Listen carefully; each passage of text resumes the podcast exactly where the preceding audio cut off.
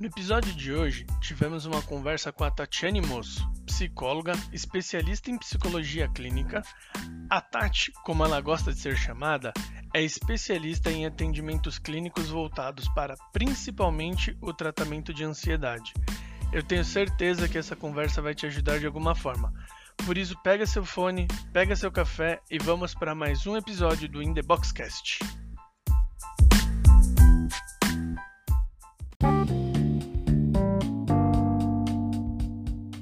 Boa noite, pessoal, tudo bem? Dessa vez é a noite que estamos gravando, hein, Henriquinho? Boa noite, é, espero que todos tenham passado uma ótima semana. Estamos começando mais um episódio do In The Boxcast. Mais uma vez ao lado do meu fiel escudeiro Henriquinho. Boa noite, Henriquinho. Boa noite, pessoal. Vamos entender hoje o que, que se passa entre as nossas orelhas, né? Por que, que a gente tem algumas, alguns obstáculos durante a vida aí. A gente não vai falar dos olhos, muito menos do nariz. Pessoal, Hoje nós temos uma presença ilustre, uma pessoa encantadora, extremamente simpática, que é a Tati. A Tati é psicóloga e nós vamos bater um papo muito legal aí com ela. Ela vai dar muita dica legal aí pra gente. Então, boa noite, Tati. Seja bem-vinda ao nosso episódio do In The Boxcast. Boa noite, meninos. Boa noite, Michel, Henrique, o pessoal que está ouvindo a gente. Já gostei da apresentação, né? Que apresentação fofa. Muito obrigado. espero, espero, corresponder aqui. Não eu tenho dúvidas. Eu sou a Tatiane Moço, sou psicóloga, podem me chamar de Tati, assim que eu gosto de ser chamado, parece que a gente fica mais pertinho. Eu sou psicóloga clínica, especialista em psicologia clínica e na abordagem fenomenológica existencial. É um nome grandão, mas que é uma abordagem que ela se sustenta na filosofia, então traz um pouco dessa possibilidade aí das nossas reflexões sobre a vida, sobre aquilo que a gente é, sobre o que são os nossos sonhos, o que são os nossos medos, né? E de uns tempos para cá venho me debruçado, venho me debruçando, né, principalmente na temática da ansiedade. Então, espero poder contribuir um pouquinho com psicologia e ansiedade aqui com vocês. Eu chuto que hoje vai ser o episódio mais bem consumido da história. Falando sobre ansiedade, acho que eu não conheço ninguém que não tem um pezinho na ansiedade, né? Bora lá, Henriquinho, ah, diga lá. Eu sou mó de boa, mano. Eu sou mó tranquilo. Você não Mas tem é... mesmo? Nem um pouco? Ô, Tati, é, falando de forma bem leiga, eu, eu, eu adoro a parte psicológica, assim, principalmente na, puxando para o meu lado né, da parte de esportes e tal. Mas eu nunca fiz uma sessão de terapia, nunca troquei muita ideia a fundo, assim. Eu, o que eu, que eu sei é muito raso. É, como que funciona? Primeiro, como você foi parar na, na psicologia? Por que, que você resolveu seguir essa carreira? É uma excelente pergunta. É, não sei exatamente quando começou, mas sei que depois encaixou. Mas sabe que eu fiz seis meses de sistemas de informação. Tati, por que, que você mudou? Talvez porque não tivesse nada a ver comigo, né? Assim, uma coisa, gente, não, não sei o que aconteceu. Mas na época, né? Não que eu seja velha, sou jovem, mas na época era uma coisa muito em alta, né? Assim, aí fui nessa. Mas fiz seis meses, nem tranquei o curso, abandonei mesmo, porque eu sabia que eu não voltaria. E, e aí acabei me identificando, eu tinha muito mais esse viés para humanas, sempre gostei muito de pessoas, e aí fui parar no, na grade curricular da psicologia, falei, bom, é isso. E ali fui, e, e aí foi um acerto, assim, mas foi um acontecer mesmo, sabe? Foi um encontro, não foi programado, não, mas foi uma delícia, assim, e até hoje é o que eu realmente gosto de fazer. E eu queria dizer que, assim, muito legal vocês abrirem esse espaço para falar sobre psicologia. Eu acho que é, de uns tempos para cá, felizmente, né, as pessoas têm falado mais sobre saúde mental, sobre saúde emocional, isso é muito legal, porque o próprio conceito né, de saúde da Organização Mundial da Saúde diz que é, saúde é a completa sensação de bem-estar físico, social, né, é, e, e, também emocional. Então, é, é uma questão que a gente precisa né, considerar que a saúde é sim a saúde física, é a saúde emocional e, e, a forma como a gente se relaciona socialmente, né? Então é mais do que a ausência de doença, eu acho que isso é muito valioso. E as pessoas sempre tiveram muito essa ideia de que ah, psicólogo é para louco. E na verdade não tem nada a ver com isso, né? Psicologia é uma, é uma ciência e que se debruça a estudar o comportamento humano. E, e, gente, quem aqui não tem um problema, né? Quem aqui não tem um sofrimento? ser humano é isso, a gente tem as nossas dificuldades, a gente é potente também, mas a gente tem as nossas dificuldades, então é, eu falo, problema todo mundo tem. A diferença é que uns cuidam deles e outros botam embaixo do tapete a sujeira. E muito legal vocês abrirem esse espaço para falar sobre isso aqui. Ô, ô Tati, é, é, legal que ultimamente deixou de ser é, você correr, você ir atrás de, de tentar resolver um problema que você tem com um psicólogo ou um problema psicológico, deixou de ser aquele problema, como que a gente, você não, você tem que ser muito homem. Na verdade, hoje você tem que ser muito mais homem para ir atrás de tentar resolver o seu problema do que há um tempo atrás, né? Que, que existia, tipo, ah, pô, problema, quem tem problema psicológico, ah, pô, mulherzinha, sabe? Tipo aquela bobeira uhum. de um tempo atrás e tudo mais. Não, né, cara? E hoje, hoje em dia tá muito mais comum e graças a Deus as pessoas estão aceitando muito mais que elas têm problemas, né, em relação a problemas psicológicos, vai, vamos colocar dessa forma, problemas psíquicos, pode ser dito assim? Sim, sim, pode ser dito e, assim. E isso é muito legal, né? E, eu digo que eu uma vez, muito lá atrás, assim, mas muito lá atrás mesmo, eu devia ter sei lá, uns 12 anos, eu fiz algumas sessões de terapia, mas eu não sabia o para que aquilo servia. Eu perdi meu pai com acho que oito anos eu tinha e nessa época 11, 12, 13 anos era uma época de mudança, eu estava mudando de escola é, e eu sempre fui muito ansioso. Hoje em dia eu consigo controlar um pouquinho ainda, mas uhum. nessa época eu era muito ansioso e eu tinha muita dificuldade. Eu, tinha, eu era ansioso do nível de, tipo, se vai ter um campeonato, sei lá, tinha um campeonato de futebol na escola. Já era o suficiente para um dia anterior eu não dormir, eu ter diversas dores de barriga e tudo mais. Então, hoje isso é muito mais fácil, a gente já consegue começar a cuidar muito mais muito muito antes, né?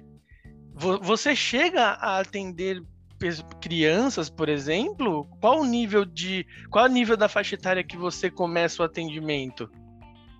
É, hoje, é assim, isso que você falou é bem real, né? Eu acho que verdade. Inclusive, eu acho que um pouco do fato das pessoas procurarem também mais a terapia, porque fala-se mais sobre isso. Inclusive, quero voltar no que o Henrique falou, sobre como funciona a terapia, porque eu acho incrível, eu acho incrível a pergunta. Eu acho que vale a pena a gente desmistificar né, essa coisa do o que acontece no chamado setting terapêutico, né? E é muito legal a gente falar disso. É, e, e, as pessoas começando cada vez mais cedo, essa coisa da infância, né, da gente poder ir acompanhando as crianças também. Eu hoje, é, na minha clínica, eu atendo especialmente adultos, né, no meu consultório, assim, mas eu tenho psicólogas fazendo parte da minha equipe na clínica que atendem e são especialistas em atendimento infantil. E acho que é legal assim, porque tem especificidades do atendimento infantil, assim como do atendimento adulto, então é bacana que seja um psicólogo que se debruce né, mais aos estudos disso e tudo mais. E sem dúvida, quando a gente acompanha né, aquilo que, que é a nossa vida, vai entendendo os nossos medos, as nossas ansiedades, tudo isso vai favorecendo uma vida muito mais tranquila, muito mais leve, né? Muito mais conectada com, com aquilo que é a nossa possibilidade, né? E, e você falando disso da ansiedade, né, Michel? É, você não esteve sozinho, não está sozinho, assim como eu também não, ansiosa, o Henrique, que, que pode não ser, mas que, que vai perceber também que algumas, alguns momentos a gente vive a ansiedade saudável e é legal né, a gente falar dessa diferença também, porque o Brasil é o país mais ansioso do mundo, infelizmente a gente Caramba. tem esse inglório título, né? É, mais de 9,3% da população, né? 9,3% da população sofre com ansiedade, então Cara, são as pessoas que a gente olha na rua, as pessoas que estão dentro da nossa casa. É muita gente. E eu acho que esse, que esse número não deve nem ser real, né? Porque a quantidade de gente que talvez também nem procure ajuda deva uhum. ser grande ainda, né? Então eu acho, acho não, e você também pode atestar isso. Acho, acredito que o número de pessoas é muito maior, não é?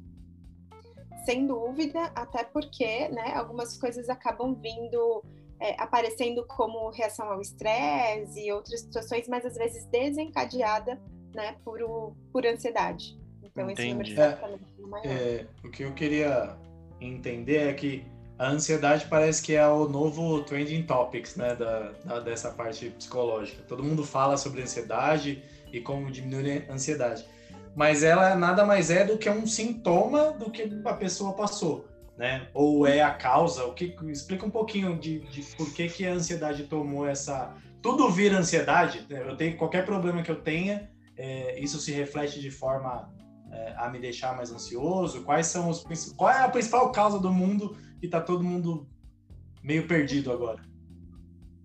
Então, vamos lá. É, primeiro, assim, a ansiedade é uma reação natural do nosso corpo. É um sentimento que todo mundo tem, é uma expectativa apreensiva. Né? Então, o que é uma expectativa apreensiva? É uma coisa que eu espero de uma forma é, temida. Então a gente, todo mundo sente ansiedade em algum momento da vida. Ansiedade diante de uma notícia, né, uma entrevista de emprego, enfim. É, a gente sente ansiedade diante essas situações onde a gente se sente inseguro porque a gente não tem controle. Se eu soubesse como eu vou na entrevista, eu não ficaria ansiosa, porque eu já sei como eu vou na entrevista. Né? Então, essa, esse não saber que gera na gente ansiedade que acaba vindo com um medo, que é, é, é, num pessimismo, né? Eu falo que a frase mais comum, assim, do ansioso é o e se. E se eu me der mal? E se eu não passar? E se acontecer alguma coisa errada, né? Que é muito os nossos pensamentos, né, antecipando a vida. Porque a ansiedade, é, em certa medida, isso é muito legal a gente falar, ela é muito positiva. Porque essa expectativa apreensiva faz a gente se preparar então, se eu não me preparo, por exemplo, para uma prova, cara, a chance de eu ir mal nessa prova é muito maior, né? É, é, esse medo que faz com que a gente se organize. É por ter medo de morrer, por exemplo, que eu olho os dois lados da rua antes de atravessar. Se eu não me antecipasse, né, isso poderia ser um grande problema. Então, a ansiedade, em certa medida, ela é boa. O problema é quando ela domina a nossa vida. Então, a gente passa é, a viver muito mais preso no que pode acontecer do que, na verdade, naquilo que está acontecendo.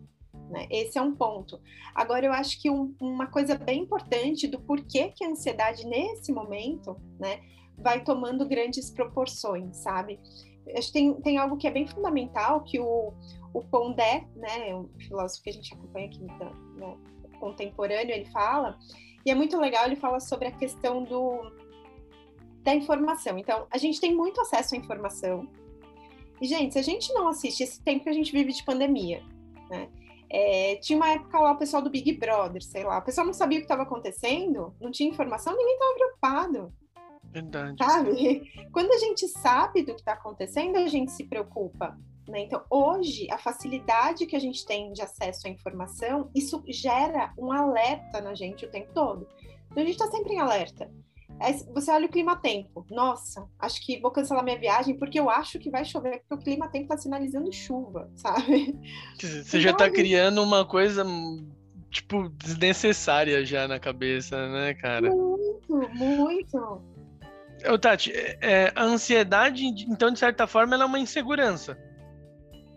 Ela é desencadeada por uma insegurança né? Entendi. Que normalmente tem alguns gatilhos. Então, por exemplo, se eu já, já vivi uma experiência muito ruim, dá um exemplo, se eu já fui mordida por um cachorro, ver um cachorro pode ser gatilho de ansiedade para mim.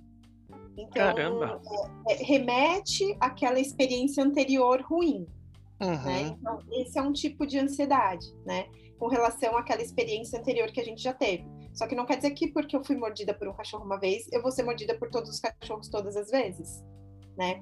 Então, às vezes é importante a gente conhecer o que desperta na gente essa, essa insegurança, essa ansiedade, né? Para que a gente possa, então, é, buscar formas de enfrentar isso, né? Mas sim, é uma, é uma insegurança, né? A ansiedade ela é, despertada pela, pelo sentimento de insegurança. Caramba. Que é uma característica da vida, né? A vida não é segura. Você sabe que hoje acho que. Sabe o que me de... Uma das coisas que me deixam mais ansiosos, mais ansioso, é assistir filme de suspense. É mesmo? Sério, cara. Você Nossa, eu fico susto? angustiado. Eu começo a assistir um Ué, filme mas- de suspense, eu Mas começo eu a ficar. essa é a proposta do filme. Então, sim, com certeza. Com Vamos certeza. abolir os filmes de suspense. Eu não gosto, sabia? Eu não gosto de assistir filme de suspense porque eu fico muito angustiado. É muito incômodo pra mim assistir um filme de Eu- suspense. Eu, só não gosto dos filmes de espírito, o resto tá de boa. E, cara, eu vou mesmo. falar pra você que hoje eu prefiro assistir um filme de espírito do que um filme de suspense. Ele me deixa muito incomodado. Eu assisti um filme. Que nem eu tava assistindo uma série com a Fernanda. Puta, era uma série bem morna, assim. Acho que é o. o- Ah, meu Deus, Inocente, qualquer coisa parecida. Inocente. O Inocente. Cara, aquela série. E é uma série meio bem ruim, assim, na minha opinião. Ela que não me ouça falando isso. eu achei a série muito fraca. Mas, cara, eu ficava incomodado porque as coisas não terminavam, sabe? Quando você achava que ia dar um negocinho aí, estendia de novo e, e aquilo começa a me, me deixar meio incomodado com isso, acredita? E, tipo, então assistir um filme ou assistir, ou assistir uma série, qualquer coisa parecida, com muito suspense, ela me incomoda muito. Isso seria uma ansiedade? É uma ansiedade porque é uma tensão, né? A ansiedade é essa, essa, esse sentimento de tensão. É esse não relaxar, né? Uma pessoa ansiosa, e por isso é tão, tão sofrido, assim, conviver com a ansiedade em, níveis muito altos, porque você não relaxa, você tá sempre esperando, o, é sempre, sabe quando parece que precisa estar tudo tranquilo, que você fala, poxa, agora tá tudo tranquilo, posso relaxar. Mas a vida da gente é um acontecer, então essa, essa tensão ela sempre vai existir, né? Então, é, zerar a vida não, não é real, né? Assim, isso não- Exatamente. não acontece, mas sim, essa tensão é, uma, é um tipo de ansiedade. Mas só pegando até um gancho aqui para falar de um negócio que eu acho que é importante, que é a gente também saber diferenciar, né? Para a gente saber o que é ansiedade, a gente precisa saber o que não é. É verdade. Então, por exemplo, pressa, urgência, não é ansiedade. Quando eu falo, eu, por exemplo, vou mudar de casa daqui a pouco, eu não vejo a hora de ter um cachorro, né? E assim, é uma expectativa, é uma expectativa, mas não é uma expectativa apreensiva. Não tem apreensão, é uma empolgação. É Entendi. diferente, sabe? É uma espera, não é ruim, sabe? Quando a gente espera por férias, a gente usa essa, essa palavra e tudo bem a gente usar, porque comumente a gente usa, ai, tô ansiosa para as férias.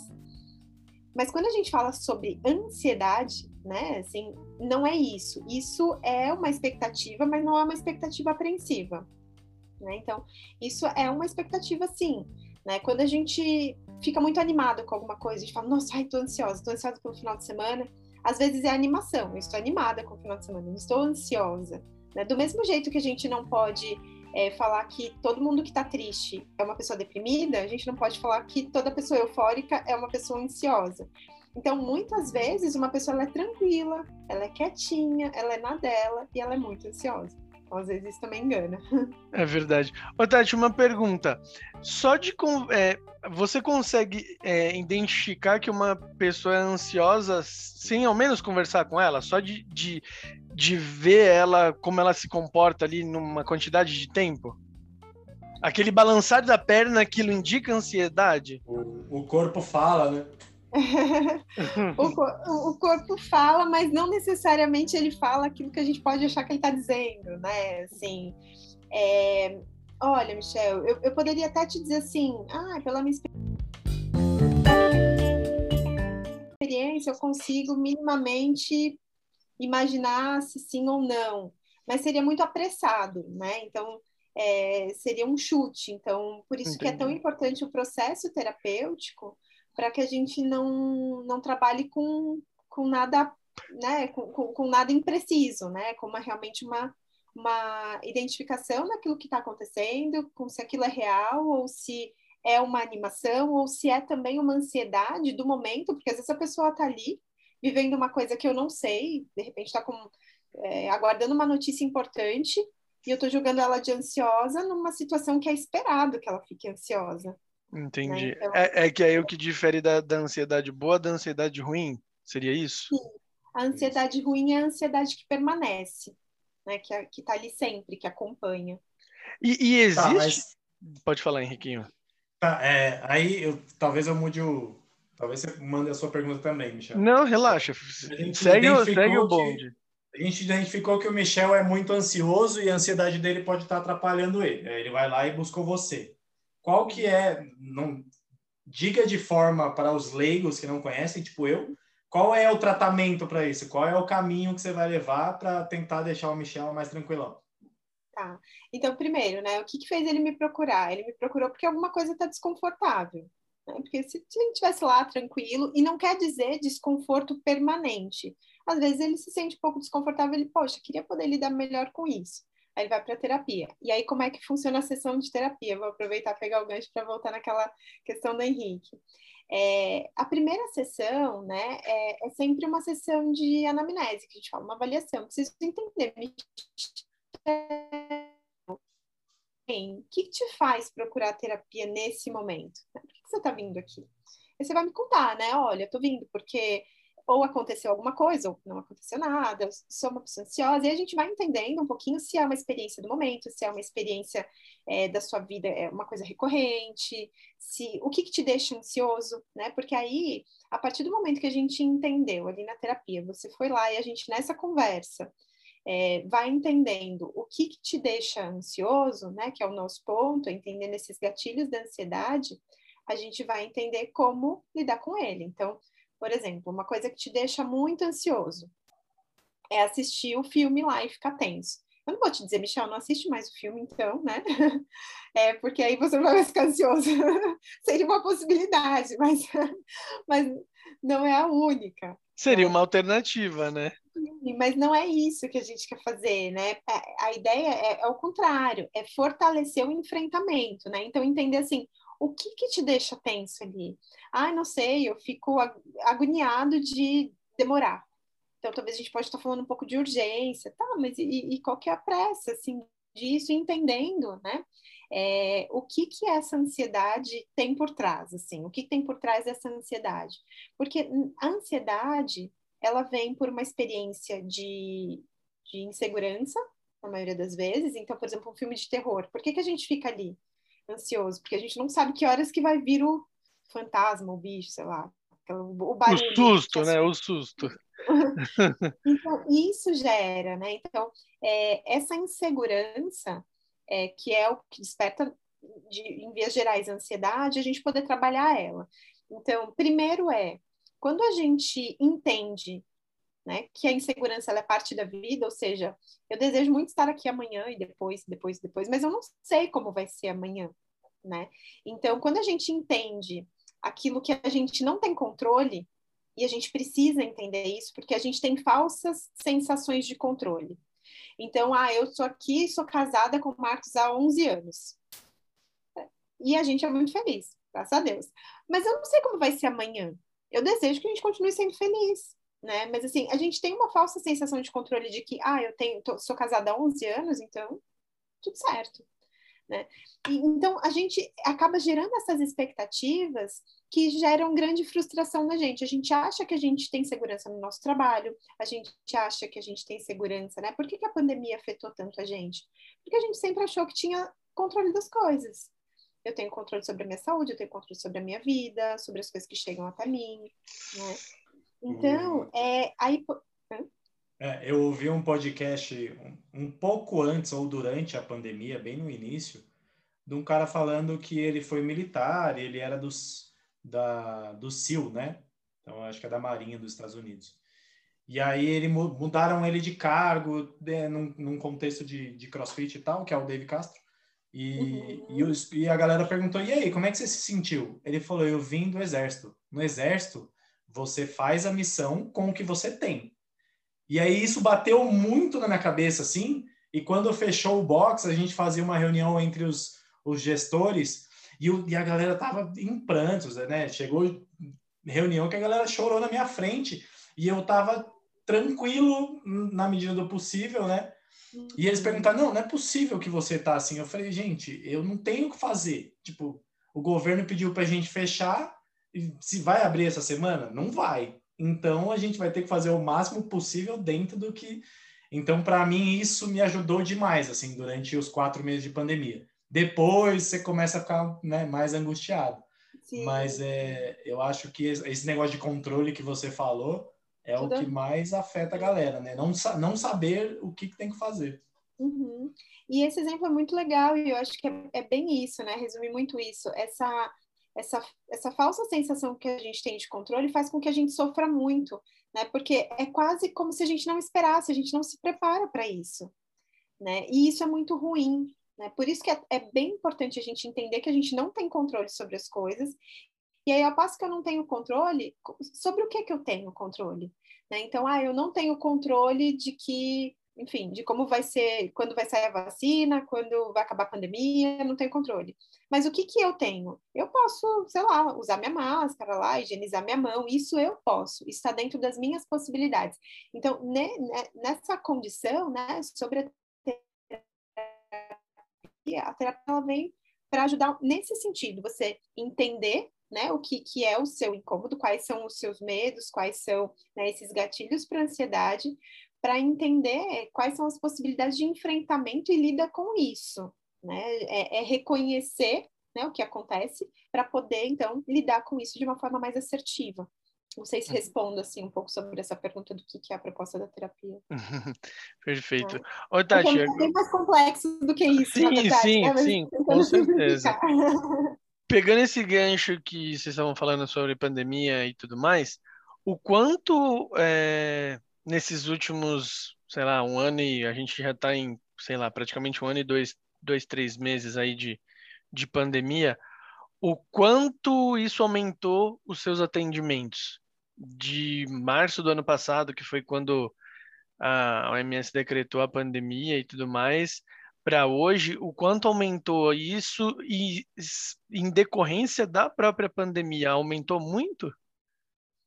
É, aumentou muito. Aumentou muito, eu te diria que muito assim, é, a procura praticamente dobrou. Caramba! É, praticamente dobrou. Nossa então, senhora, que. É, é, é muito pior do que a gente imagina. Só a pandemia não é só o fato do vírus, né? Não, e, e, claramente, né, é, é possível a gente vai percebendo, porque eu também vivo isso, né, a cada sensação de insegurança, porque a gente é, quando acontece uma coisa, a gente vai assimilando aquilo, e aí depois, quando muda de novo, a gente, poxa, é, é mais um esforço, né? Eu acho que isso vai desgastando a gente emocionalmente, né? Porque e aí, onde a gente vai passar o Réveillon para 2022, 23, 24, 25? A gente não sabe, né? E é justamente essa insegurança que acaba paralisando muitas pessoas, né? Então, eu acho que é, o fato das pessoas ficarem cada vez mais inseguras, isso tem deixado as pessoas cada vez mais ansiosas. É, as pessoas têm ficado cada vez mais com acesso à informação, né, através de redes sociais, de tudo que está acontecendo, é, que, enfim, acaba despertando outros gatilhos para ansiedade, como, por exemplo, comparação. A gente que vive nas redes sociais, a gente vive isso todo dia, né? A gente vê ali o que a gente está fazendo, o que as outras pessoas estão fazendo. Então, tem vários gatilhos aí também pandêmicos.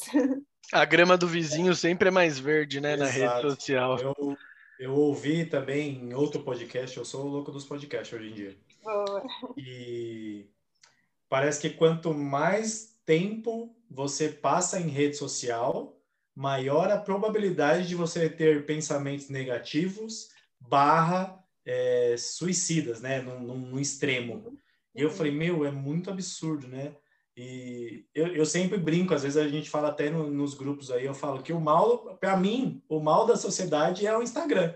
Se não, Mas, não existe Instagram, muita gente ia se ferrar porque vive disso hoje, né? E é um, uma ferramenta muito boa, mas eu acho que ia solucionar muita coisa no mundo, porque o que eu vejo da galera viciada, e eu sou meio na contramão, porque eu não gosto muito do Instagram, eu uso muito pouco, eu, eu uhum. quase não, não, passo muito tempo lá, mas é, essa, essa era digital piorou muito, né, essa situação. Demais, demais. Mas sabe que tem um aspecto importante disso, que traz também um pouco dessa questão com a psicologia, com a terapia, né? Porque eu sempre costumo dizer o seguinte: é, a questão não é no que acontece lá fora, é no que acontece dentro da gente. Cara, se eu tô bem comigo, o que acontece lá fora não tem problema, sabe? Se eu tô um dia contente, feliz, eu saio, preciso fazer alguma coisa, tá chovendo, falar, ah, não, tudo bem, rapidinho eu volto, tomo um banho, me seco, ok. Se eu tô brava, chateada da vida e eu faço, saio do mesmo dia, da mesma chuva, eu vou achar que inferno, que bem no minha, na minha hora de sair está acontecendo aquilo. Então, é muita gente entender que aquilo que a gente está sentindo é o que vai fazer toda a diferença. E nas redes sociais, isso também é uma verdade. Eu, por exemplo, tô tranquila aqui com, com, com, as minhas coisinhas aqui que eu tenho. Eu vejo alguém lá com uma Ferrari, cara, para mim isso eu acho bonito, eu acho bonito, mas eu não quero sabe? Assim, não, até quero, se alguém quiser me dar. Mas não é uma coisa que desperta em mim, assim, sabe? É, né? E claro, tô dando um exemplo simples, bobo aqui, mas para qualquer coisa, né? Quando a gente está bem feliz com o que a gente tem, a gente não precisa do outro, a gente pode até admirar e, e, inspirar por aquilo que a gente vê. Uma coisa, e eu acho que isso é muito legal quando a gente fala das redes sociais, né? Porque às vezes eu abro lá a rede social e aí olho e falo, caramba, o Henrique tá lá treinando, que legal, nossa, eu preciso treinar. Vou treinar, vou fazer meu check-in.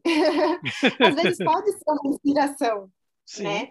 Depende de como a gente consome aquilo, sabe? É, agora, se a gente consome nessa, nesse viés da comparação, aí sim, é muito prejudicial, é, e, e, desperta muito ansiedade, porque a gente quer sempre, parece que nunca tá bom o suficiente, sabe? Isso também é bem ruim, né? É, eu vou dar uma dica que, que uma vez eu ouvi para você diminuir as pessoas que você segue, né? Porque tem muita gente que tá lá. Eu sigo o Michel, sigo a Tati, sigo a Fernanda, sigo a Jana, sigo todo mundo. E aí eu vou lá nos stories e fico vendo a vida de todo mundo. E aí, quando você para, tanto que tinha uma época que eu seguia, tipo, 30 pessoas, 30 páginas, pra, porque aí você não tem o que ver. Se você segue pouca gente, você perde menos tempo. Sim. E aí, nesse, nesse, nesses assuntos que rolaram e tal, eu voltei a seguir bastante, né, bastante pessoa, perfil, enfim, e eu comecei a silenciar todo mundo. Então, todo mundo é silenciado no meu Instagram. Eu só é. entro e, e eu tenho que procurar o que eu quero ver no Instagram, porque aí eu tenho menos gatilho de ficar lá olhando o tempo inteiro, dancinha do TikTok, é meme, eu, não sei o quê. Eu acho que nesse, pegando o gancho no que você falou, Henriquinho, é, deixa para você ver as pessoas que entregam conteúdo. É, eu acho exato. que vale muito a pena. Pô, é. você tem uma pessoa que nem a Tati, cara. Pô, a Tati é uma pessoa que ela é muito, ela é muito presente nas redes sociais dela mas ela, é ela é presente. Não me, não me silencie, hein, Henrique? Não. Tá bom, pode deixar. Mas aí é que tá, é, é, é o que eu tava falando. Você tem conteúdo, você entrega conteúdo. Sabe? Você tá sempre lá colocando dicas para como combater a ansiedade, você tá lá sempre colocando caixas de pergunta para ajudar as pessoas. Você não tá colocando lá para saber se você quer usar roupa cinza, se você quer usar calça azul, tipo, sabe? Você não tá colocando lá você andando na rua, filmando, tipo, a rua que você tá andando. Não, você está entregando um conteúdo. E aí, nesse caso, eu acho muito justo. Além de seguir a pessoa, você está também, é, como se diz, é, consumindo o conteúdo que ela está te passando. Muito do. Eu, eu vejo é, o que a Fê hoje está entregando também na parte de finanças, cara, é, é, são óbvio que vai ter gente que vai olhar aqui e vai falar assim, ah, para mim isso é o mais do mesmo. Só que para quantas pessoas também não é novidade, né? Para quantas, quantas pessoas não gostam, não, não, às vezes não tem a condição de, por exemplo, pagar a, a consulta com a Tati, só que o que a uhum. Tati está entregando lá no Instagram, lá na, no, no stories dela, cara, tá ajudando essa pessoa mais do que a própria Tati imagina, né? Então, nesse caso, eu acho legal. Eu acho legal você consumir conteúdo de pessoas que têm algo para entregar.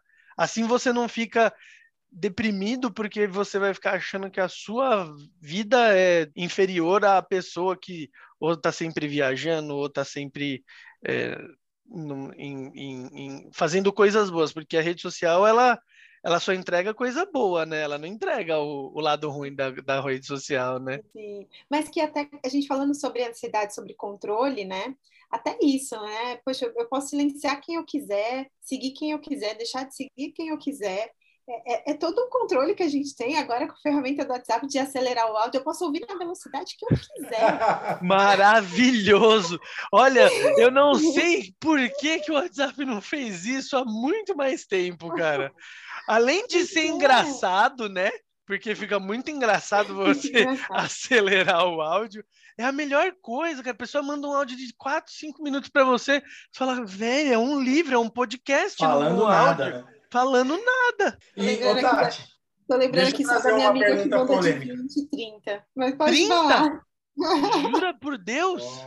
É, mas é. 30? É, e o dedo dessa moça, velho? A profissão da Tati é ouvir, né? Não tem é, como. Ela tem exatamente.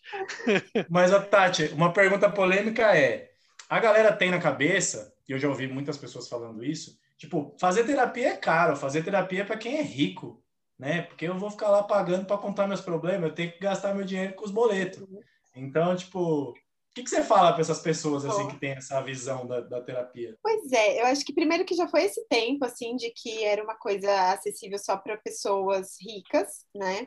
É, a terapia custa, sim, ela custa, porque né, é, você estuda, para além de você estudar o, os cinco anos, aí é de cada profissional, né? Mas para além de você estudar os cinco anos, tem toda a trajetória de pós-graduação que é basicamente infinita, né, de estudo, né, então você está vendendo ali é, um conhecimento científico, né, e eu acho que é, eu, eu, sempre penso o seguinte, né, quando as pessoas falam sobre isso, é, quanto vale o cuidado com a sua saúde, sabe, porque ninguém acha caro, por exemplo, você pagar, sei lá, 200 reais no corte de cabelo, Cara, eu acho que cada um paga o que quiser no corte de cabelo, cada um paga o que quiser numa roupa, num tênis, em qualquer coisa.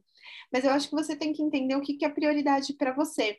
A gente é, vive um, um, tempo onde as pessoas precisam entender o que, que é prioridade para elas, sabe? Eu acho que a saúde, na minha opinião, tanto física quanto emocional, deveriam ser prioridade, né, para as pessoas. Então, eu acho que é, é isso que eu digo, assim é, o, o, preço de você viver saudável, de você viver mais leve, de você viver mais feliz. E é aquilo, sabe? É, que é um outro ponto também.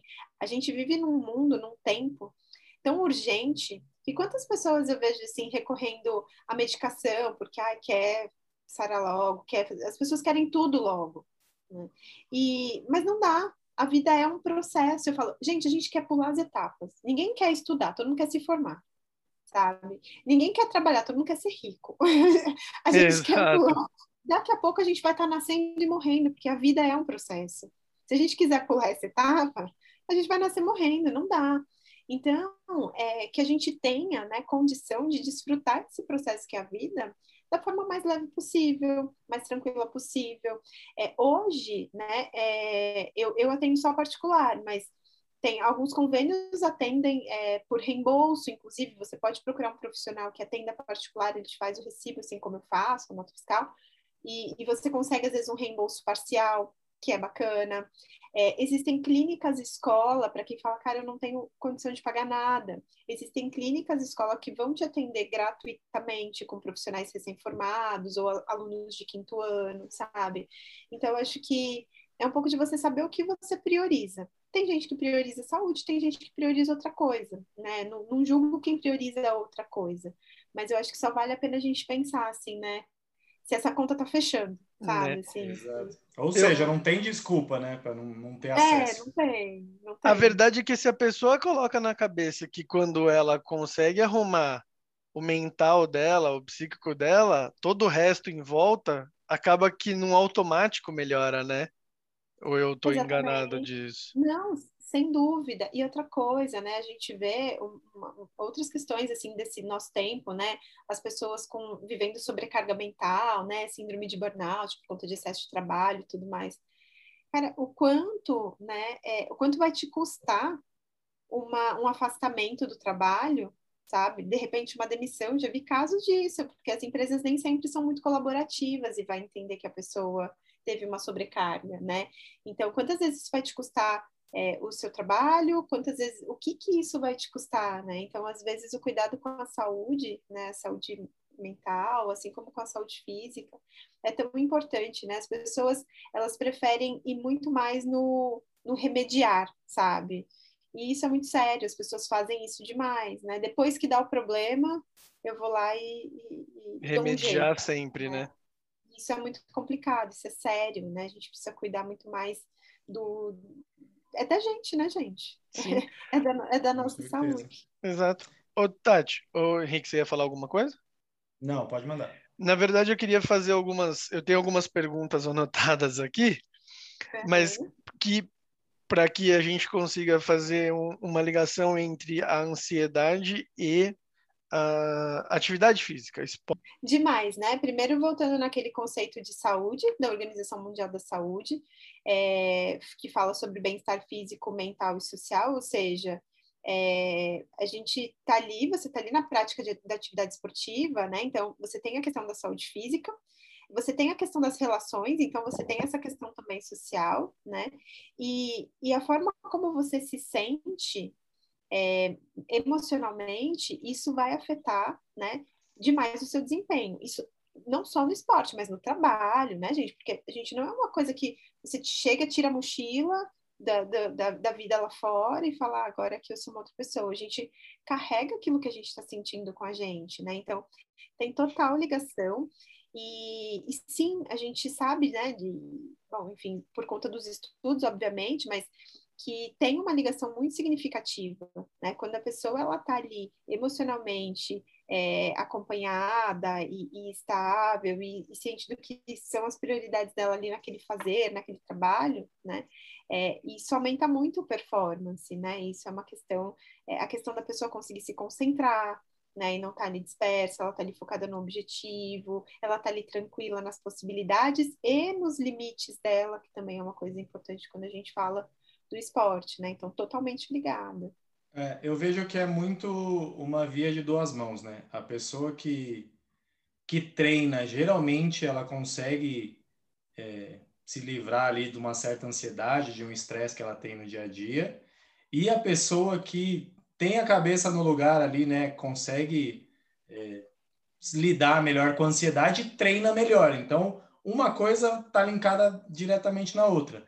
Não não é por, por como se diz, é, que agora o, a nova moda, né, uma coisa que tem crescido muito é a prática de respiração e meditação. Eu vejo que uhum. todos os atletas que eu acompanho, todos eles fazem algum tipo de, de respiração, né, de exercício de respiração ou meditação. E eles falam que o que muda é absurdo assim na performance.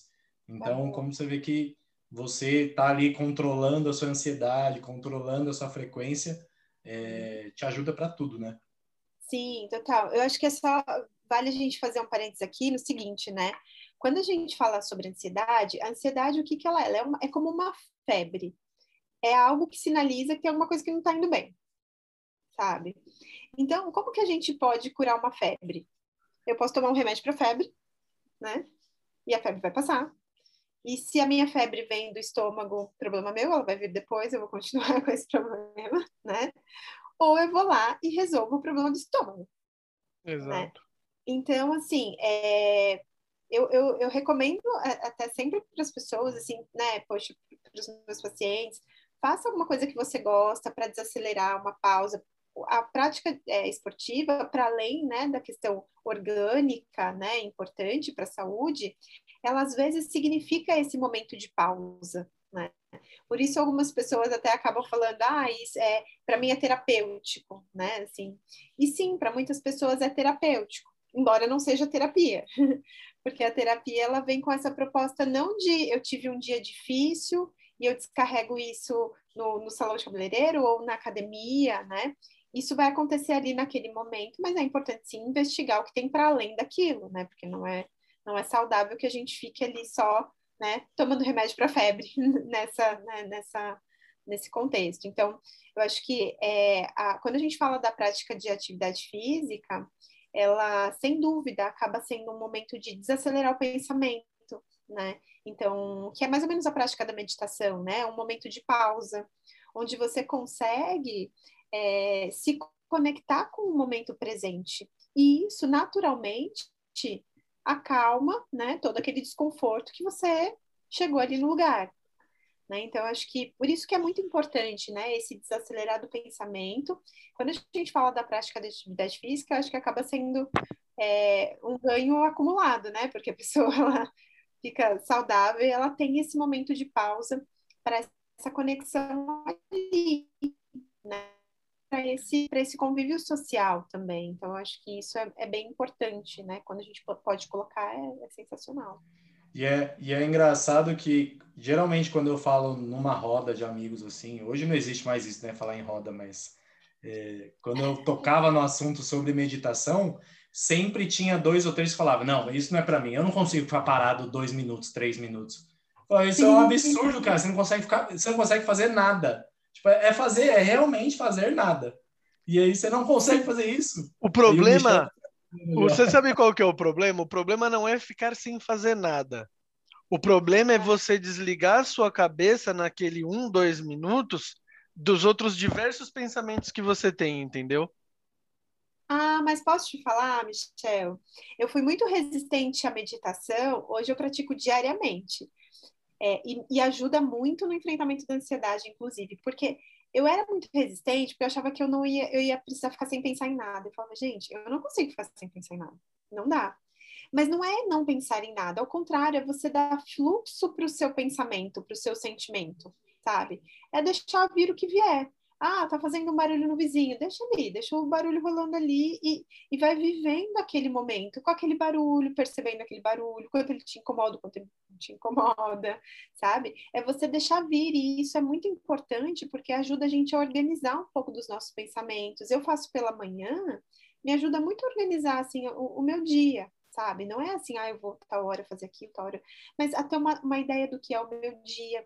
E esse, essa organização, esse planejamento, me possibilita colocar aquelas coisas que são mais importantes, que são mais fundamentais, que são as coisas que eu tenho vontade de colocar no meu dia.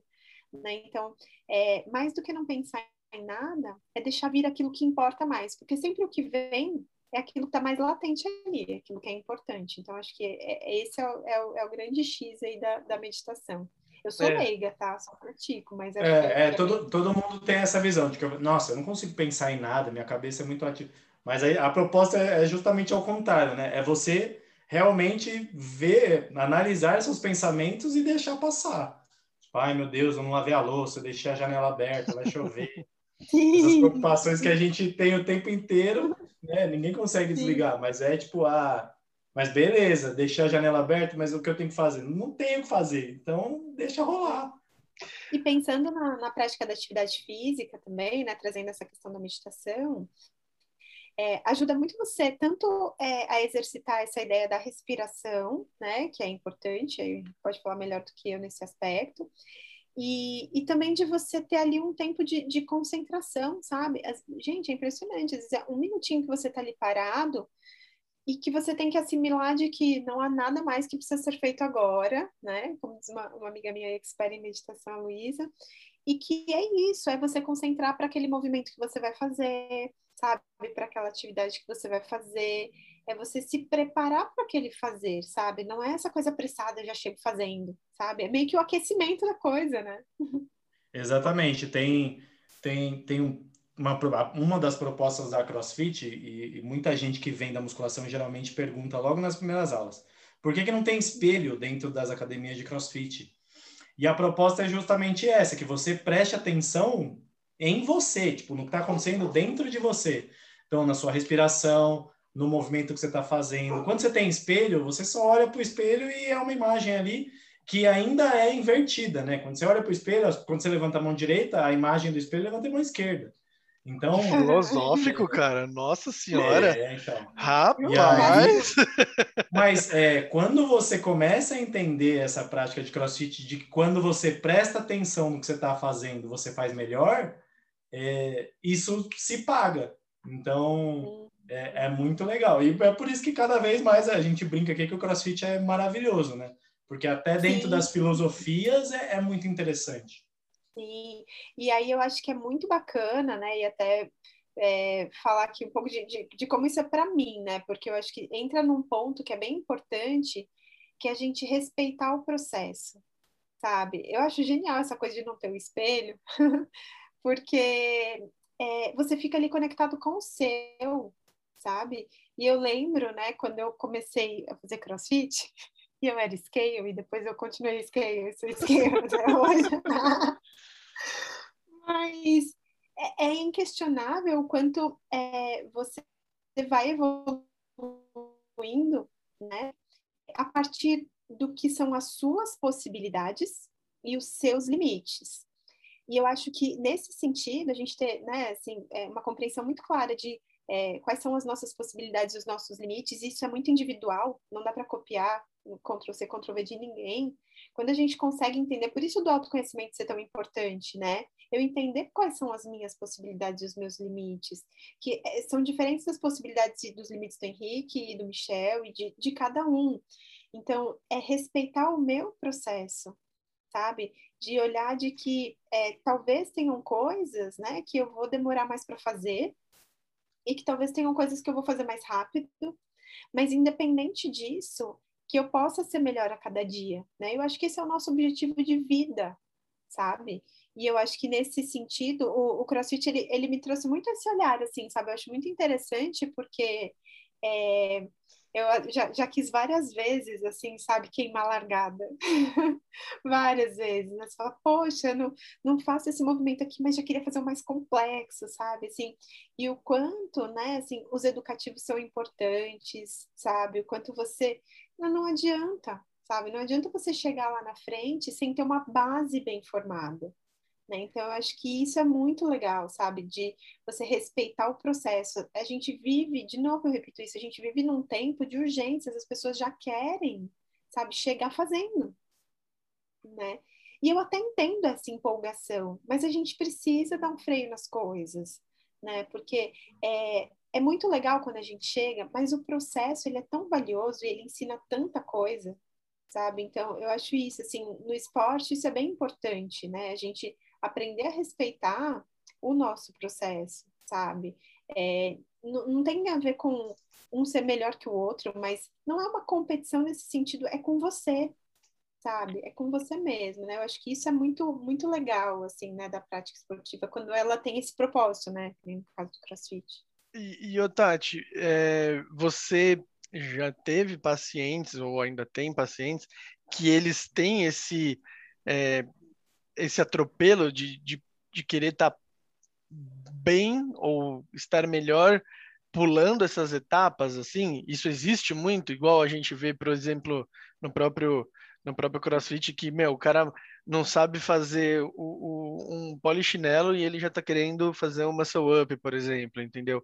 E você pega muito esse tipo de paciente, você tem esse tipo de paciente onde eles querem atropelar uma parte do, do processo Total.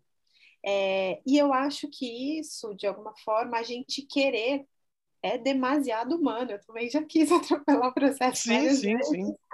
E a gente querer mais coisas é, é, até legal, porque isso é um impulsionamento, né? Assim, poxa, não tem a ver só com insatisfação. Ah, hoje eu faço aqui só o polichinelo. Cara, mas eu quero fazer o muscle up. Tá bom, mas aí eu preciso entender só que tem um processo, mas eu querer, né? Porque o que é a vida, senão a gente não ter uma coisa e aí desejar ter aquilo que a gente não tem e buscar realizar, né? Isso é a vida. Mas essa questão de, de não respeitar, Michel, eu acho que tem muito a ver com a questão da comparação. Entendi. Sabe? Porque imagina assim, tô só eu ali no box. Cara, tudo bem, eu nem tô sabendo que tem outra coisa para fazer, porque eu só sei fazer polichinelo mesmo, entendeu? a, questão, a questão é quando a gente vê, às vezes, as outras pessoas fazendo. E a comparação, voltando nesse lance da comparação, que eu acho que para o esporte é muito importante, quando a gente se compara, é só ruim. E tem duas formas, né? Ou eu vou olhar e vou falar, nossa, olha esse ginástico do Henrique, é muito maravilhoso, ele é, ele é tão melhor que eu, mas ele é tão melhor que eu. Você tinha que dar esse tipo de. Você tinha que dar ah, esse tipo de exemplo. Né? Você consegue ver o sorriso desse rapaz de orelha a orelha? Tinha, tinha. mas se eu, se eu faço essa comparação, eu falo, cara, deixa pra lá, não vou nem, não vou nem tentar. Não vou nem tentar, porque eu não faço nem polichinelo e ele é muito longe de mim, deixa pra lá. Não vou, não vou. Vai demorar, nossa, não. né? Então, a comparação nesse aspecto é muito ruim, porque quando eu me comparo com alguém que é muito melhor do que eu, às vezes eu paraliso no nem começo. E uma outra forma da comparação é quando eu me comparo com alguém que de repente é bem pior que eu. Sabe? Porque de repente o Henrique vai olhar lá, nossa, meu ginástica é tão, tão, tão melhor que o da Tati. Nossa, já já tô bem aqui. E talvez ele poderia é, é assim que eu penso. ainda. Falei, você despertou uma... Eu imaginei. Você foi, imaginei. Você foi mexer no ego maior que existe. Ah, deu corda, deu corda. e, aí, e de repente ele vai pensar isso, vai falar, poxa, é tão melhor que, ai, tá ótimo, eu sou aqui o melhor de todo mundo. E, cara, de repente você poderia ser ainda melhor do que você já é, só que você para ali na comparação com alguém que é muito pior. Então a comparação ela nunca é boa. A gente nunca ganha nada quando a gente se compara, a gente só perde. Né? Então eu acho que é, é meio clichê, é meio mas é muito real a, a, ideia de que a melhor comparação é com você mesmo, sabe? Exato. Seja a melhor versão de você mesmo. Exato. A semana passada a gente teve um papo com um fisioterapeuta e uma ele deixou alguns ele deixou uns sete passos no final da, da conversa, e ele falava, um dos passos era mais ou menos sobre isso, né, Henriquinho? Exatamente. Não se compare, faça, faz você, cara, faz seu treino. Não fica olhando pro lado. Se o Henrique tá indo melhor que eu no ginástico, eu vou ser melhor que ele no, no, no, no, no, no LPO, por exemplo. Hum, Óbvio que não é necessariamente. É verdade, é verdade. Não necessariamente, ou seja, na verdade eu nem estou me comparando, Sim. mas é você faz o seu treino. E, e o Michel é outra coisa, né? Assim, é, quando a gente faz a comparação, se a gente for fazer algum tipo de comparação, eu sou muito mais adepta da ideia de inspiração. Eu ir lá e olhar e falar, caramba, olha como o LPL do Michel é bom, vou me dedicar, Michel, me ajuda aqui, o que, que você faz? Como é que acontece Exatamente. isso, né? É, mas mais do que isso, né, quando a gente pensa dessa coisa, se a gente for fazer algum tipo de comparação, é importante que a gente seja justo, porque de repente está lá o Henrique treinando há 10 anos e eu cheguei semana passada. E aí eu quero fazer o que o Henrique faz, faz há 10 anos, né? Treinando há 10 anos, né? Ou então, né, é, sei lá, ele, se ele treina todo dia, eu treino três vezes na semana. É uma conta que, que, que é, ela é básica. Quanto mais você se dedica para uma coisa, melhor você fica naquilo. Né? Então, assim, se for para fazer uma comparação, a gente tem que ser justo também, sabe? Isso é importante. Entendi. É. Uma, uma, ferramenta que eu tenho usado bastante nas aulas ultimamente é o, a questão do pré-requisito. Então, meu, você é, quer, quer fazer aquele movimento mais complexo? Primeiro você tem que fazer esse, depois tem que fazer esse, depois tem que fazer esse. Se você não fizer esse aqui, e aí eu acho que eu frustro muito as pessoas dependendo, né? Porque eu tô, Tati, você faz só o polichinelo. Agora, ó, a gente vai aprender o polissapato antes de pendurar na barra. E aí a gente fica no polissapato, polissapato, até você aprender. E aí você não aprendeu o polissapato, eu não passo para a próxima etapa. Porque eu falo, é. ó, você tem que aprender esse. E as pessoas hum. já querem ir lá dar mortal para trás, entendeu? Sim, e, sim. e eu falo, eu galera, ó, é. eu sei bem como é. é. então, é, enquanto você não fizer isso, não faz sentido você fazer a outra parte, porque você não está pronto ainda. E Sim. é uma filosofia que eu adotei num curso que eu fiz de ginástica, inclusive, que uhum. as pessoas acham que na ginástica é o que mais queima etapa. Ver uhum. no Instagram um com 13 mil elásticos, amarra lá, tenta fazer, sai tudo errado e não aprende nada. Sim. E eu acho que é isso, é o que você falou do processo, né? Você tem que passar pelo processo de aprender, senão, senão não vai dar certo. E que é possível, né? Eu acho muito isso, assim, da gente colocar metas, assim, isso também é legal, sabe? Porque aí você chama também para você a responsabilidade ah, eu quero fazer aqui um movimento mais complexo. Tá, então quando, quando que eu acho que é possível, né? Porque a semana que vem não dá, eu só faço o polichinelo, não vai dar, ainda vou ter que esperar um pouco mais. Então, põe uma meta real, né? Poxa, e aí eu vou me dedicar, porque eu, eu, eu falo que para a gente realizar um desejo, um sonho, não basta a gente sonhar. A gente tem que sonhar e tem que se dedicar, né? Para então realizar. Então não adianta eu não treinar e querer fazer. sabe? É uma, é, é uma coisa que não vai acontecer, né? Então é a gente também ver o quanto a gente está se empenhando ou não para poder conquistar aquilo que a gente quer. Né? Porque às vezes a gente é quase como se fosse, ah, a vida é muito cruel, eu não sou boa. Mas eu não sou boa, mas eu me dedico o suficiente às vezes é. também não estou fazendo a minha parte, né? Então, é isso que tem, que tem que constar. Ô, Tati, deixa eu te fazer uma pergunta. É, no, no, no, em todo o processo que você tem com o paciente, você chega a indicar atividade física para ele? Não em todos os casos, né? Porque tem pessoas que, enfim, gostam de, de coisas bem diferentes, têm tempos bem diferentes, enfim, e às vezes é, buscam objetivos bem diferentes, né? Eu acho que é, a vida da gente, ela, ela muda muito, né? Então, tem momentos em que, dependendo do que eu quero, eu consigo estar mais dedicada a uma coisa, mais dedicada a outra coisa. Mas eu sempre falo, assim, do quanto é benéfico, né? Você ter um tempo de conexão com o corpo, sabe? Assim, isso é muito importante. Eu acho que a atividade física ela acaba trazendo isso. Então, eu, eu para as pessoas que eu vejo que tem uma afinação, né? Eu falo sim, falo sobre atividade física, falo sobre a meditação. E, e, eu acho que é muito, muito legal, traz essa conexão com o corpo, traz um pouco mais de autoconhecimento mesmo, através da sua relação com o corpo, de você entender é, os seus limites, ali, os limites do seu corpo, né? Assim, quais são as suas possibilidades. A gente vê que tem, tem pessoas que é, tem um alongamento maravilhoso, né, gente? Tem outras pessoas que. Então, eu acho que você entender, assim como a gente tem possibilidades e limites na vida, eu acho que às vezes a prática de atividade física ela traz muito é, dessa, dessa experiência também, né? Então, sim, para as pessoas que têm essa abertura, sim, mas não, não, não são todas as pessoas, né? Entendi. E mais uma pergunta, prometo que talvez essa seja a última, e aí a gente. Você vai descansar, que a gente sabe que seu dia é paulada. É, ô, Tati, existe alguma, é, por exemplo, uma pessoa que se cobra muito disso, de, de dizendo em termos de, de, de esporte, uma, existe uma similaridade entre, entre quem se cobra muito e essa pessoa tem algum problema, eu não sei como dizer, não é um problema mental, um problema emocional? Existe é, isso?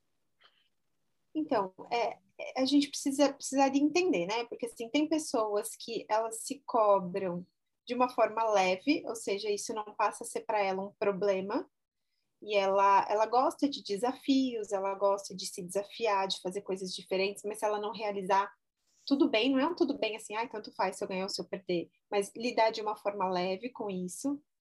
E tem pessoas que são extremamente competitivas e precisam estar à frente o tempo todo e ganhar o tempo todo, e fazer melhor o tempo todo, né? Pessoas que têm vergonha de, de, de sei lá, pegar uma carga menor do que a outra, fazer um movimento é, mais básico do que o outro, né? Então, essas questões, elas vão indicar um pouco do que é o, o modo dessa pessoa de se relacionar com a vida, né? E aí não significa necessariamente um um transtorno, um distúrbio, nada nesse sentido, mas que, olha, eu arriscaria dizer que é, pode ser que isso gere muito sofrimento em outras áreas, né? Porque é, se a pessoa é assim, é, competitiva em todas as áreas, isso deve gerar uma enorme sobrecarga, né? Agora, se a pessoa ela é competitiva mais ali no esporte, para outras coisas ela é tranquila, ou ela é muito competitiva no trabalho, mas o esporte para ela é como um lazer e como, né, é, uma atividade ali para a saúde, aí talvez não seria um motivo de, de, de preocupação, né? Mas, sem dúvida, se é uma coisa que acaba acontecendo em mais de uma área, se isso indica essa necessidade de ganhar o tempo todo, né? De... Porque a vida é isso, a gente ganha e a gente perde o tempo todo. Sim, sabe? Sim. Então, oh, oh, essa disposição de querer ganhar o tempo todo é bem ruim. É, puxando aí essa, esse gancho do desafio, né? Eu vi que você está lançando um desafio no, na sua página do Instagram, que é Aprenda a Lidar com a Ansiedade. E vai começar, é o time certinho, né? Vai começar no dia 31 de maio. Explica um pouquinho como que como vai acontecer e o que, que como as pessoas podem se inscrever, se ainda tem vaga, como é que funciona? Tá. É, é o desafio aprenda a lidar com ansiedade, né? Na verdade, isso veio um pouco do, do, que eu percebia de demanda das pessoas, né? Assim, precisando realmente lidar melhor com a ansiedade. E a proposta do desafio vai ser um conteúdo bem exclusivo, uh, ajudando as pessoas a entender o que é ansiedade, quais são as formas, as possibilidades de enfrentamento da ansiedade. Então, vai ser um grupo exclusivo do WhatsApp, é um grupo gratuito, é, as vagas estão abertas, e o grupo começa na segunda-feira, dia 31. Então, a ideia é que as pessoas estejam ali, acompanhadas por mim durante sete dias, Uh, vai ter conteúdo, um material bem bacana, tá muito legal o material mesmo. Vou me Tem... inscrever. É. Não, é verdade. Vou me inscrever, vou me inscrever. Boa. Vai ser muito legal. A ideia é poder compartilhar é, conteúdo, enfim, áudio, vai ter, vai ter conteúdo, material, enfim, vários, vários, vários tipos de materiais assim que eu vou compartilhar com as pessoas e vai ser uma troca muito legal para a gente aprender realmente a lidar um pouco melhor com a ansiedade. É, eu sempre gosto de falar, assim, né, eu falo isso sempre no meu Instagram, que eu não, não, não vendo algo que eu possa, que eu não possa entregar, é, embora isso seja uma venda gratuita, ainda assim, né, é algo que eu estou vendendo para as pessoas, mas é, ninguém vai deixar de ser ansioso completamente. Esse não, é o, esse não é o objetivo, porque, como eu falei aqui, a ansiedade, em certa medida, é benéfica. Então, a gente apostem, acreditem em mim, ninguém vai querer se livrar da ansiedade, isso seria o menor problema, mas a gente poder sim lidar de uma forma leve, né, para poder ter uma vida realmente mais leve, mais feliz, entendendo o que é a ansiedade e as formas de lidar com ela. Então, vai ser isso, tá muito legal. É o meu primeiro desafio, assim, é, aberto às pessoas e já tem muita gente inscrita, tem gente importada, tem gente tudo quanto é canto. Legal, meu. Muito parabéns, Tati. Bem Obrigada. legal essa iniciativa. Você é bem merecedora. Obrigada. Esse, esse episódio vai ao ar no dia 31. Então, se você Exatamente. Tá ouvindo, já corre lá. Tatiane Moço, com dois S, psicologia, psicóloga, desculpa. E já se inscreve lá, tem o um link. Já não, não perde para não perder os primeiros dias, né? Exatamente. Olha, as, inscrições, as inscrições vão até sexta-feira 28, mas se a pessoa falar que ouviu aqui e quiser fazer a inscrição, vou, vou, vou, vou encaixar, vou abrir. Ó! Ó! Bom, Ó! perfeito. Inclusive. Perfeito, cara, perfeito. Bom, Tati, eu queria muito, não sei como expressar em palavras, mas eu queria muito agradecer o convite, você ter aceito o nosso convite para participar do nosso podcast, de esclarecer muitas dúvidas, principalmente minha, acredito que do Henrique também, e espero que a gente consiga também esclarecer diversas dúvidas das pessoas que nos ouvem, das pessoas que estão ao nosso redor. Eu costumo dizer para a Fernanda que se a gente consegue ajudar uma pessoa, já para nós já é uma baita de uma vitória. E, e eu queria agradecer muito você, obrigado muito por, por, por estar com nós essa noite aí, fazendo, gravando esse podcast, batendo esse papo tão gostoso e que, por mim, eu iria até até mais umas três horas aí de conversa, porque é um assunto muito gostoso e um assunto muito. E você fala de uma forma que é muito, é, é, é, é, muito suave de ouvir. Muito legal. Obrigado mesmo, viu, Tati? Imagina, imagina. Eu que quero agradecer o convite. Realmente, assim, fico muito honrada e feliz em participar com vocês. É, é muito legal que vocês abram esse espaço, assim, né, hoje para a gente falar sobre saúde emocional, assim, realmente fico muito feliz de poder participar. E ai, gente, eu tô, sou de casa aqui, né? Então, quando quiserem. Com certeza, não tenha, não tenha dúvida que iremos. Não tenha dúvida que iremos novamente falar sobre ansiedade, sobre distúrbios emocionais e, e, e, que as pessoas consigam assimilar isso de uma forma mais leve, né? E procurar ajuda, porque faz procurar parte. ajuda, sabe? Procurar ajuda paga, procurar ajuda gratuita, dentro Sim. da possibilidade do limite de cada um, sabe? É, quem tiver qualquer dúvida é, também sobre a terapia, não só na modalidade paga, mas também na modalidade gratuita para quem não tem condição. Tem esses lugares que eu falei para vocês que oferecem também atendimento. Podem me procurar lá no Instagram, arroba Tatiane Moço, com dois S, psicóloga, tudo junto, que eu posso ajudar, posso passar contatos sem problema nenhum. Perfeito. Tati, só, Henriquinho, já sei que você quer falar, mas uma última Fala onde para nós, onde é a sua clínica, onde você atende hoje? Boa. A clínica fica em Santana, né, aqui na zona norte de São Paulo, a 100 metros ali do metrô. Então, tô, tô por ali, né, Ezequiel Freire.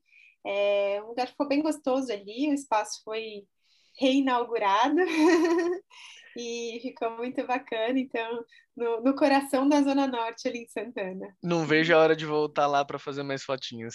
Tem, tem, a opção de atendimentos online também, Tati? Tem, eu sou moderno, Henrique. Ah.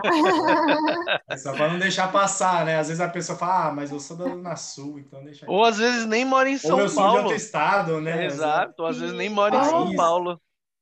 Sim, sim. Exatamente. Hoje tem essa possibilidade, né, do atendimento online. Mas sim, né, o atendimento online é uma coisa que, que acaba abrindo muita possibilidade, né, assim, para as pessoas que são de fora do Brasil também e, e, de outros lugares, de outras cidades, às vezes de outros bairros. Atendo também pessoas que são de outros bairros que fazem online pela facilidade. Né? E para as pessoas que preferem o atendimento online também, a gente né, com toda a segurança aí, é, fazendo atendimento presencial para quem gosta de, de ir no lugar. Perfeito. Boa. Mais alguma coisa, Henriquinho, da sua parte? Não, só queria dizer que você comentou aí que se a gente ajudar uma pessoa, pelo menos, né? Eu quero dizer que, pelo menos, no pior dos cenários, ajuda nós dois. Exato. As conversas sempre estão é. sendo muito produtivas e a gente sempre sai aprendendo alguma coisa. Exato. É, é, o que eu sempre falo. Cara, eu sempre falei para Fernanda, desde quando ela começou os primeiros workshops dela, lá atrás, lá atrás, assim, ela ficava, pô, será que vai vir? Quantas pessoas, quantas pessoas eu com. Vão... Ah, ela ficava numa, sabe, naquela puta sabe, ansiedade. angústia, ansiedade. Na verdade, aí eu falava, eu sempre falei para ela, falei, amor, se você conseguir ajudar uma pessoa, essa pessoa vai sempre ser grata a você e você vai ter tirado uma pessoa de um buraco que ela estava lá financeiramente. E é. acredito que seja a mesma coisa relacionado à psicologia. Não tenha dúvida. Se você conseguir acessar uma pessoa, cara, para eu acho que é como salvar uma vida, vai. Sim, sim. Tem um trecho de um discurso do, do Roosevelt que ficou bem famoso, conhecido, que é o Homem na Arena, né? Tem um trecho desse discurso, ele fala alguma coisa que não é exatamente como eu vou dizer, mas que, que, que é, é, parecido com isso, eu não vou lembrar as palavras lá, mas ele diz que é sobre a gente tentar, né? Fala sobre a tentativa das coisas, ele fala, quando a gente tenta, na melhor das hipóteses, a gente vai ter sucesso. E na pior das hipóteses, a gente vai fracassar mas a gente vai fracassar na tranquilidade de saber que a gente tentou. né? Então, poxa, isso já, já aquece o coração também, a tranquilidade da gente, da gente saber que a gente fez o nosso melhor possível, né? Que a gente sempre coloca a cabeça no travesseiro com essa sensação, isso é bom, né? Com certeza. Bom, mais alguma coisa, Henriquinho, da tua parte? Por mim, depois dessa citação, não tem nem o que falar. Na é verdade, perfeito. Tati, mais uma vez, muito obrigado. Obrigado, Obrigada, Henrique, pela companhia de sempre. Obrigado, Tati, por se disponibilizar, conversar aqui com a gente. Sinta-se à vontade, caso algum dia queira falar sobre, não precisa esperar a gente também ir atrás. Michel, uhum. quero gravar de novo mais um podcast, estou com um assunto legal aqui, quero me divulgar? Bora, vem com a gente. A gente uhum. com certeza nós estaremos com as portas abertas para você, sem sombra de dúvida. Obrigada, meninos. Beleza? Pessoal, meu muito obrigado pela companhia de vocês que nos ouviram até agora. É... Esse episódio foi muito bacana. A Tati é uma pessoa maravilhosa, muito boazinha, muito simpática. Espero que vocês tenham gostado. Da minha parte é só. Fiquem com Deus. Até o próximo In The Boxcast. Henriquinho, passo a palavra para você. Curte, compartilha, manda feedback, faz tudo esses negócios de blogueiro aí. Bastante a gente. Um abraço, galera. Muito obrigado. Fiquem com Deus. Tchau.